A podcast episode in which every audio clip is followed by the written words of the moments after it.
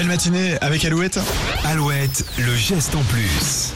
On a connu un été très chaud dans le Grand Ouest. De nombreux records de température ont été battus. Et pour limiter le recours aux climatiseurs, une société a créé une peinture qui fait baisser la température des bâtiments, Nico. Et donc dégager moins de carbone. C'est une peinture capable de faire baisser de 5 degrés les, les bâtiments. Ah, quand même. C'est une peinture qui renvoie les rayons du soleil. Ça va pas stocker la chaleur sur les toitures des bâtiments, par exemple. C'est une peinture à base d'eau, créée avec de la matière recyclée, de la brisure de verre.